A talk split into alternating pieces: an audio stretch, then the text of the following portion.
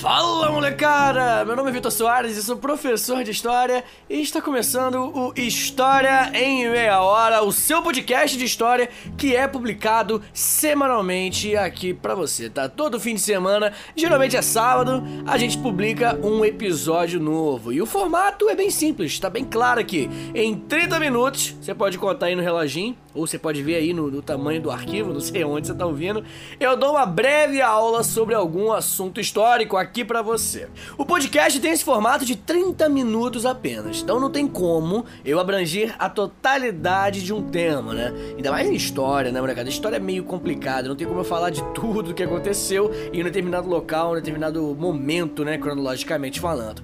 E o assunto de hoje, que é algo menos definido cronologicamente, né? Eu vou falar hoje de iluminismo, inclusive, é, não vai ser o suficiente nesses 30 minutos para você ser um expert em iluminismo, tá? Não tem como.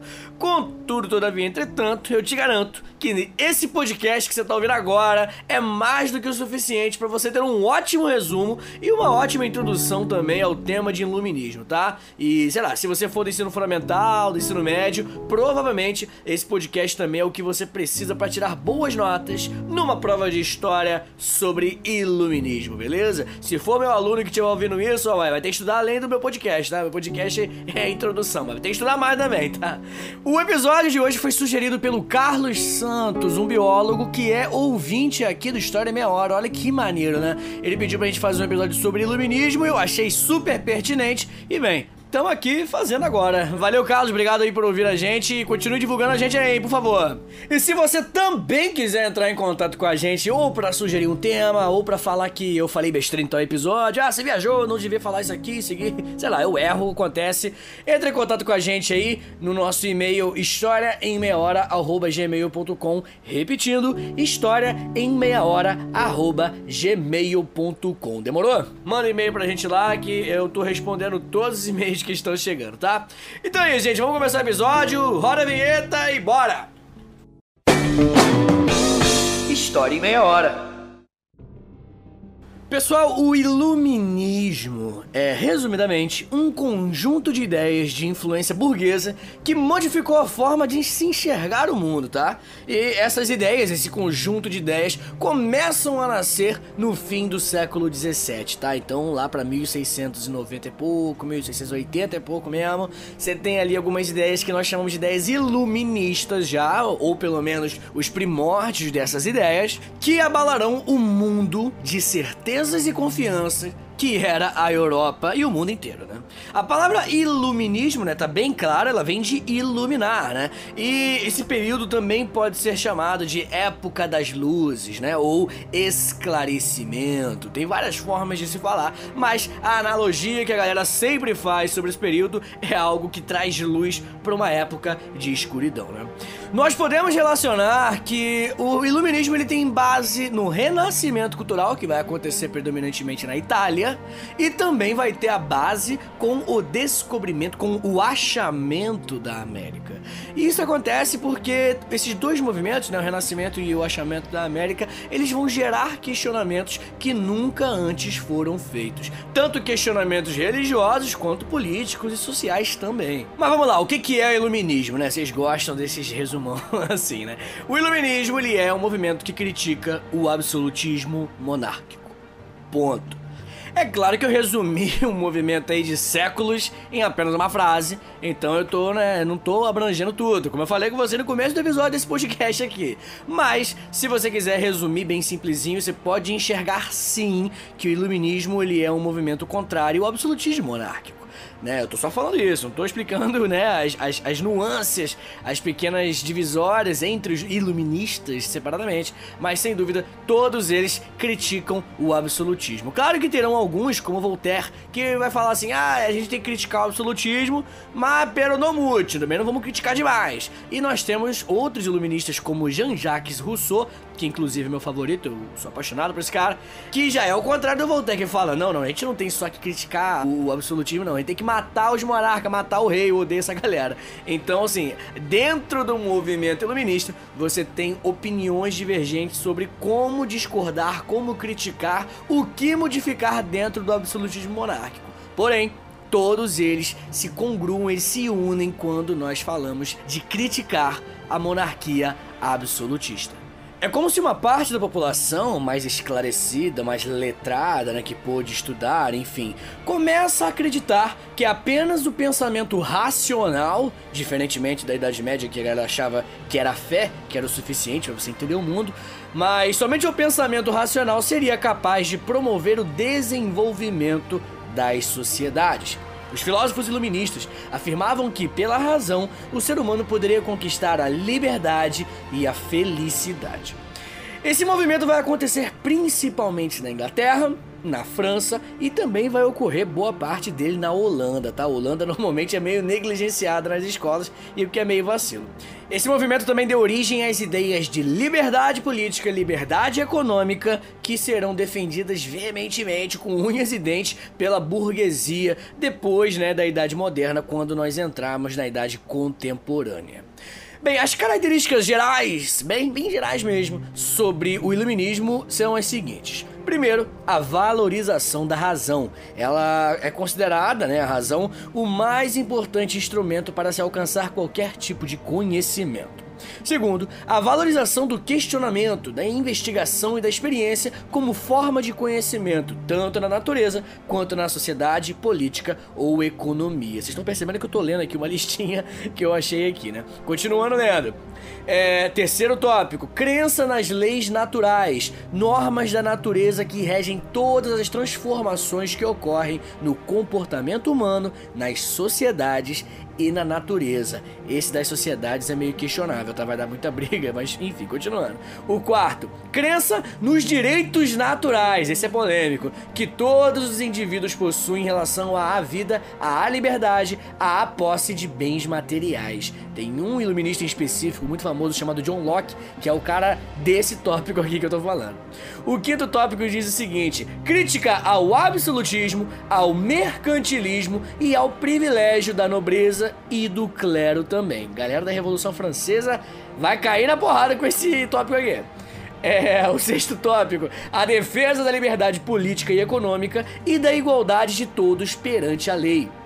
E por último, o nosso sétimo tópico aqui é a crítica à Igreja Católica, embora não se excluísse a crença em Deus. Senhores, a coisa mais comum do mundo é um aluno meu se confundir, né, o que acontece, e achar que os iluministas eram ateus. Não, nada a ver.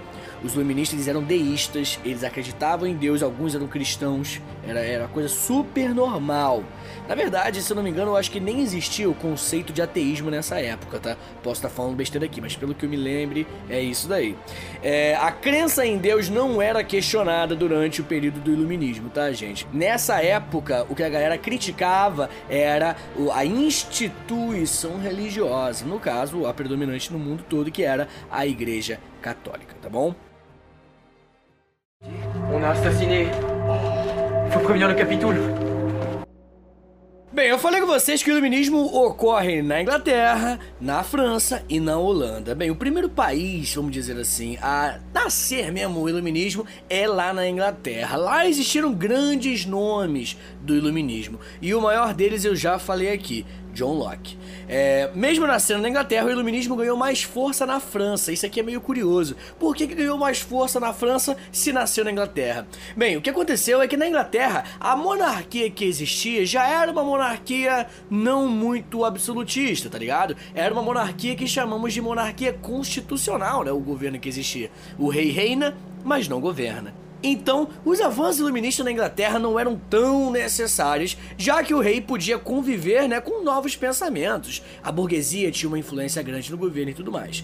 No caso da França, molecada, não. No caso da França, você tem o regime da família Bourbon, a dinastia dos Bourbon. E os Bourbon, eles são totalitários, são absolutistas pra caramba. Lá, o rei tinha muito poder sobre as pessoas ele não permitia a livre expressão de ideias e vai ser justamente por isso que o iluminismo, embora nascido lá na Inglaterra, vai frutificar lá na França, tá ligado?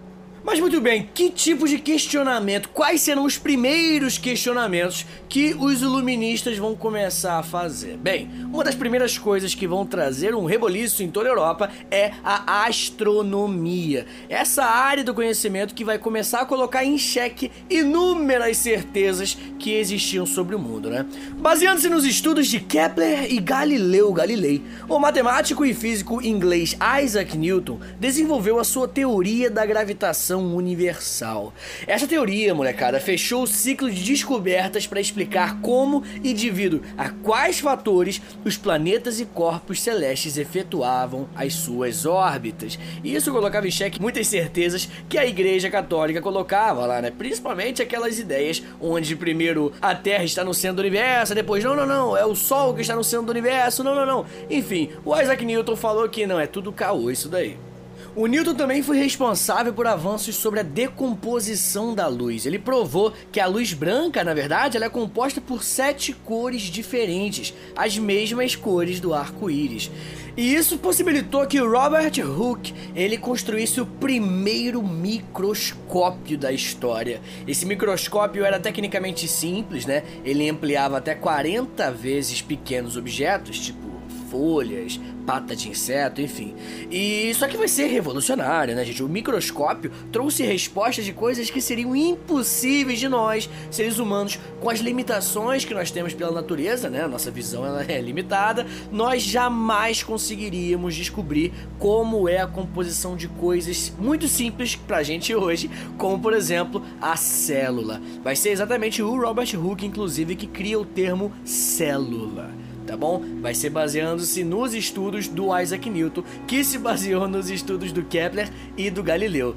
E, inclusive, gente, o Isaac Newton não era um cara mal agradecido não, tá? Pelo contrário, o maluco reconheceu o trabalho das pessoas anteriores a ele. Tanto que ele tem uma frase que é lendária, né? Você pode pesquisar isso aí no Google, você vai achar milhões de referências dessa frase. Ele disse o seguinte: "Só consegui chegar onde cheguei com os meus trabalhos porque eu estava em ombros de gigantes", né? Que ele quis dizer é sobre os estudos anteriores aos estudos dele, né? Que foram base para o desenvolvimento das ideias dele e tudo mais. E é isso, né, gente? A ciência ela tem esse caminho. Você estuda algo que alguém estudou, que alguém estudou, que alguém estudou, e assim eternamente você vai no passado até o nascimento da ciência como a gente conhece.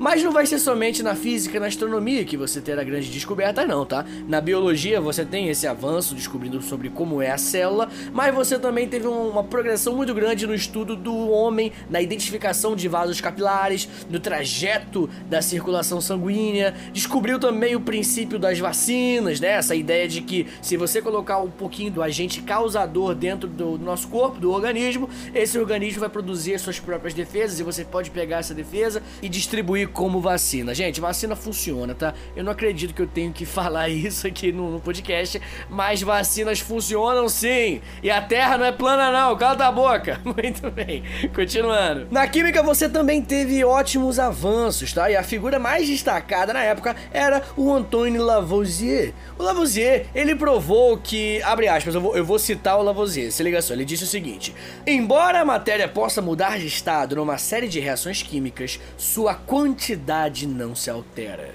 conservando-se a mesma tanto no fim quanto no começo de cada operação. Na natureza, nada se perde, nada se cria, tudo se transforma. Essa frase clássica que você já ouviu várias vezes aí, com certeza, veio do Lavoisier, tá? Mérito dele, ele que criou, e vai ser justamente nesse contexto de iluminismo que ele resolve ter essas ideias.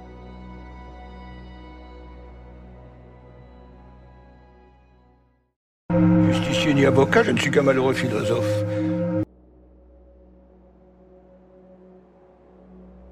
Bem, alguns iluministas não eram tão objetivos, né? Não tratavam de ciências biológicas ou ciências exatas, né? Alguns tratavam de ciências um pouco mais subjetivas, ciências humanas. E eu quero falar agora com vocês sobre alguns deles, né?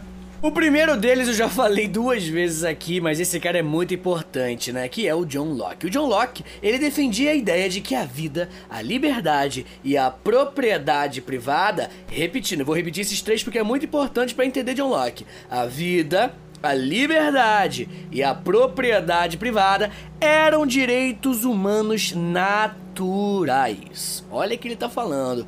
Para ele, molecada, todo mundo tinha direito à vida, à liberdade e à propriedade privada. Isso era uma coisa natural, uma coisa que é intrínseco ao ser humano.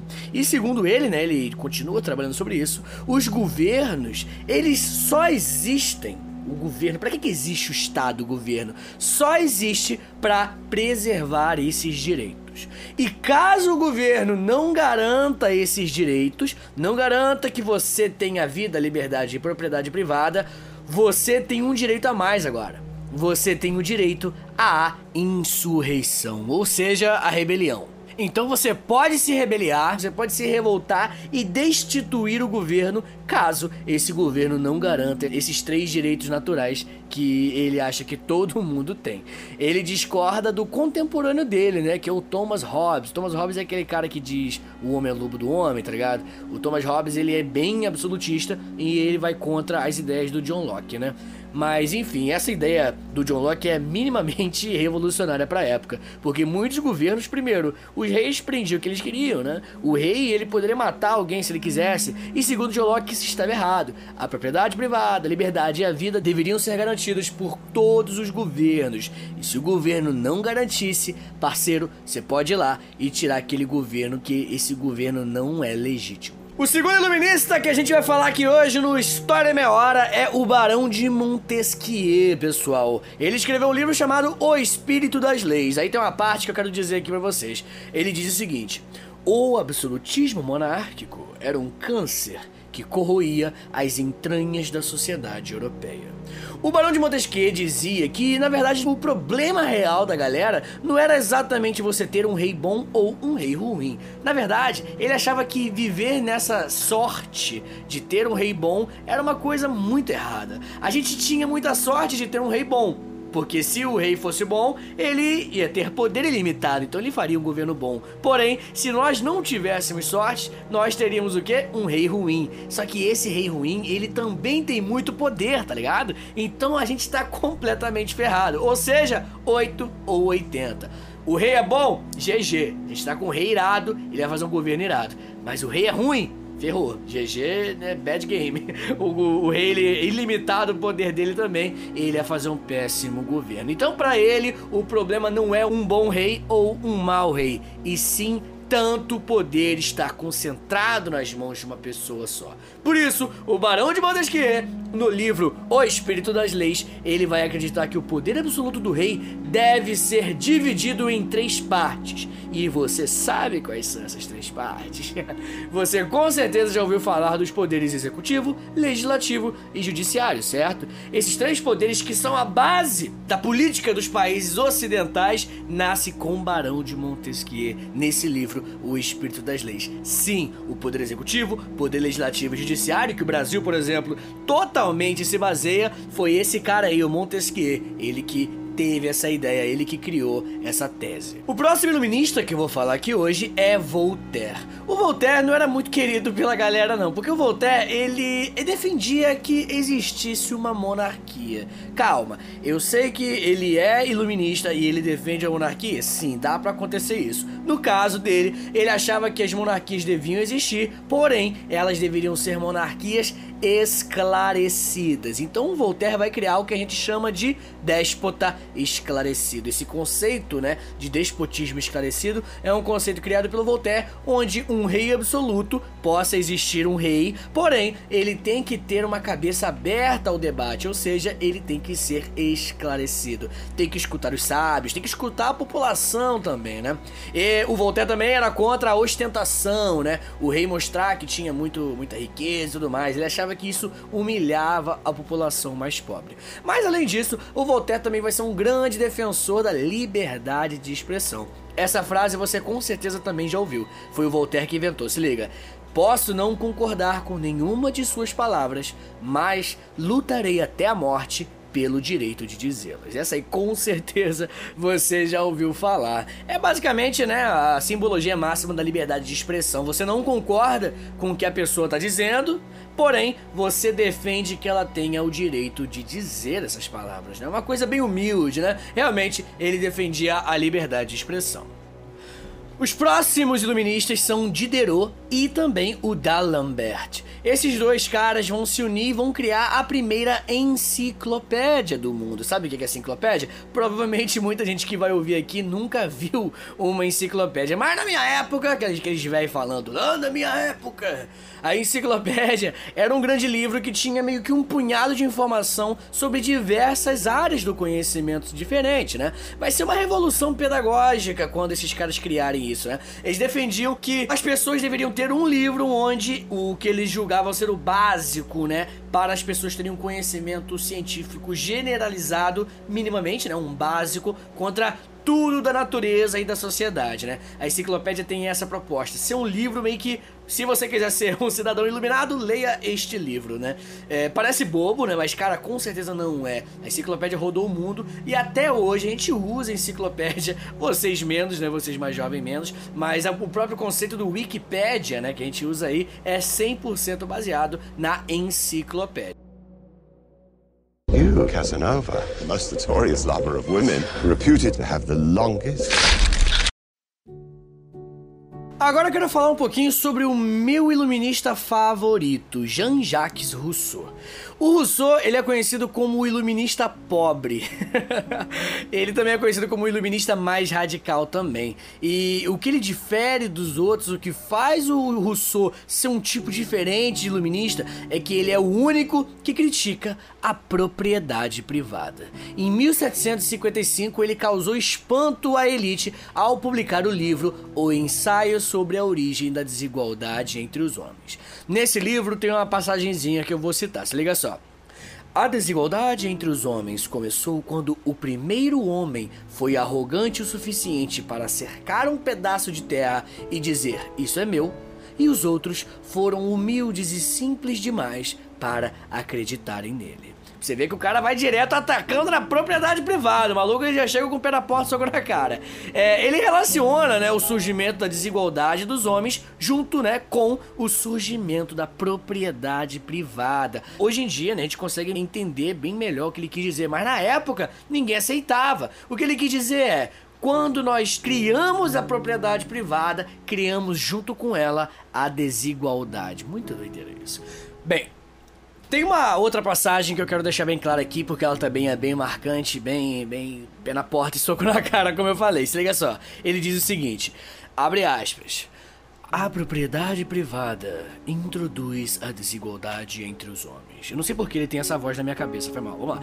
A diferença entre o rico e o pobre, o poderoso e o fraco, o senhor e o escravo. O homem é corrompido pelo poder e esmagado pela violência. Eu senti um Lula vibes aí, né? Fui imitar o Rousseau, deu uma mitada de leve no Lula, né? Mas muito bem. No outro livro dele, no outro livro do Rousseau, que se chama Do Contrato Social, ele fala sobre contratualismo, né? Que é uma ideia muito antiga que começou anteriormente mesmo, assim, do, do iluminismo e tudo mais, lá com Thomas Hobbes. Basicamente, ele diz que a sociedade humana é um contrato. Ele fala também que o ser humano abre mão da liberdade em prol da segurança. E o Rousseau também diz, né, que a sociedade deveria ser governada pela vontade geral, né? É como se fosse a vontade de todos. É basicamente, né, trocando por miúdos, uma coisa acima da democracia democracia. É como se fosse uma democracia leve 99, assim, uma super democracia. Ele diz que a vontade da maioria ainda é uma ditadura, né? É, e a vontade geral não. A vontade geral é a vontade da maioria, porém respeitado os direitos das minorias também. O Martin Luther King vai usar muito discursos do Rousseau como base para né, discordar das leis de segregação racial dos Estados Unidos. Ah, uma outra coisa, a última coisa que eu falar de Rousseau aqui, eu prometo, é a tese do bom selvagem. Ele criou essa tese quando recebia muitas notícias daqui da América, né, quando falava da pureza dos, dos nativos brasileiros principalmente. E ele vai ser também o criador da famosa frase: o homem nasce bom, mas a sociedade o corrompe. Gente, eu adoro Rousseau, recomendo muito a leitura dele, principalmente da origem da desigualdade entre os homens, tá?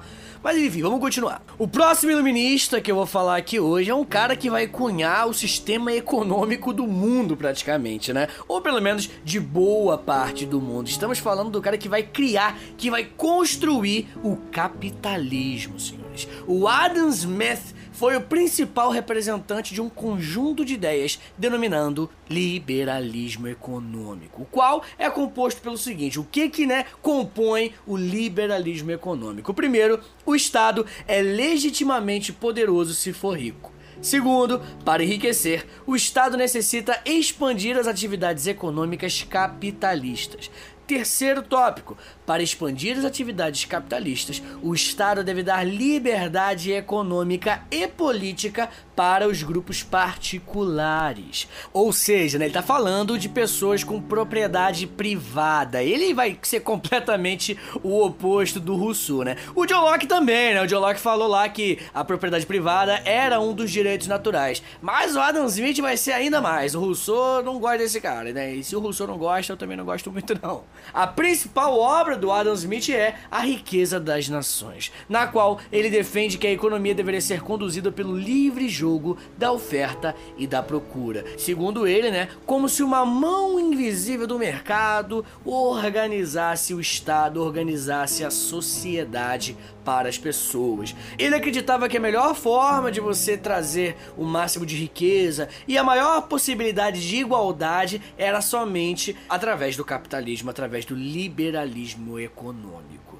É, hoje em dia tem muita gente revisionando o liberalismo econômico. O liberalismo está novamente em alta, principalmente aqui no Brasil, né? Tem bastante liberais, pessoas que defendem o Estado mínimo e tudo mais, que acreditam que o livre mercado, que a mão livre, né? a mão invisível do mercado, na verdade, é essa mão que deveria organizar as relações sociais, relações econômicas e não o Estado, né? Muitas pessoas acham que o Estado mais atrapalha do que ajuda. Tirando, né? Não querendo aqui entrar na, na, nessa treta de Estado ser corrupto, do Estado querer ganhar dinheiro em cima, enfim. Eles acham que mesmo se o Estado tiver boas intenções, o Estado ainda assim não é tão eficiente para trazer um desenvolvimento, para trazer igualdade e tudo mais, quanto o mercado. Por isso eles defendem um estado mínimo, onde o liberalismo econômico, ele que vai ser o grande maestro dessa orquestra econômica do estado da sociedade.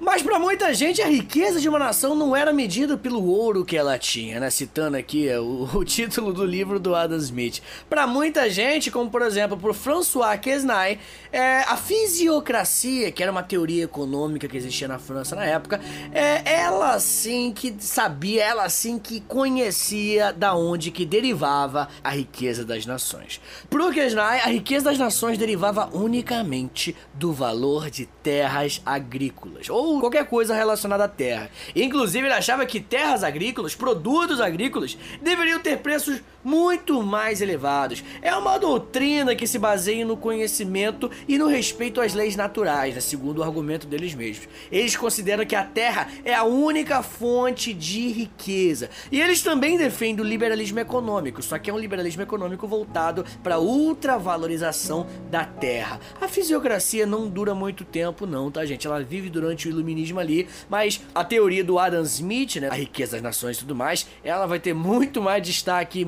mundialmente e a fisiocracia vai ser esquecida. Tanto que raramente você vê alguém citando fisiocracia como eu tô fazendo aqui, né? Abre o jogo, para falar a verdade. Pessoal, eu fiz esse grande resumo de iluminismo, peguei vários iluministas diferentes, de áreas diferentes, e é óbvio que eu não consegui falar de todos, né? Infelizmente, temos somente 30 minutos aqui nesse podcast. Mas para resumir, para relembrá-los aqui, né, fazer esse grande recap para você não esquecer, o antigo regime era o grande alvo do iluminismo, né? Eles criticavam o antigo regime, criticavam o mercantilismo, criticavam o absolutismo monárquico, esse é o principal, criticava o poder exagerado das igrejas, né? Essa questão de ter a fé, sempre a única forma de encontrar a verdade, tudo isso era criticado pelos iluministas. E os iluministas valorizavam o quê? Valorizavam a liberdade econômica, né? Achavam que não devia ter intervenção do Estado na economia, eles acreditavam no antropocentrismo, né? Ou seja, o avanço da ciência sobre a razão e também predominantemente acreditavam que a burguesia tinha os ideais corretos e ela sim que deveria governar e mandar no mundo inteiro. Tanto que depois do iluminismo, olha para o mundo que a gente vive hoje, né? Quem é que tá no topo da nossa sociedade? Justamente a burguesia. Ah, não, mas pô, tem, tem. E o presidente dos países? O cara não é um burguês. O presidente, galera, ele é bem mais fraco que, sei lá, o dono da Microsoft, por exemplo. Pode ter certeza absoluta, a burguesia é quem detém o poder do mundo contemporâneo.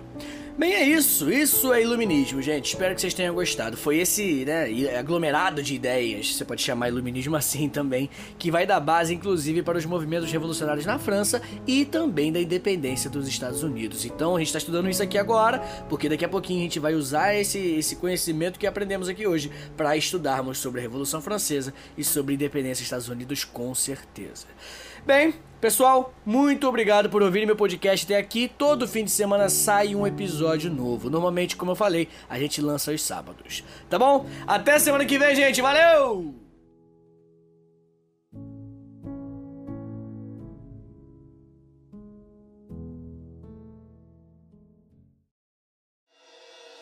Se você gosta de história e por algum motivo louco você também gosta de roupa, você vai se amarrar em conhecer a loja do História em Meia Hora.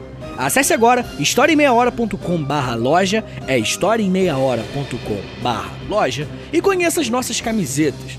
Serão sempre lançadas estampas novas lá, mas já tem três estampas diferentes com, claro, temas relacionados à história por apenas R$ 44,90 mais o frete.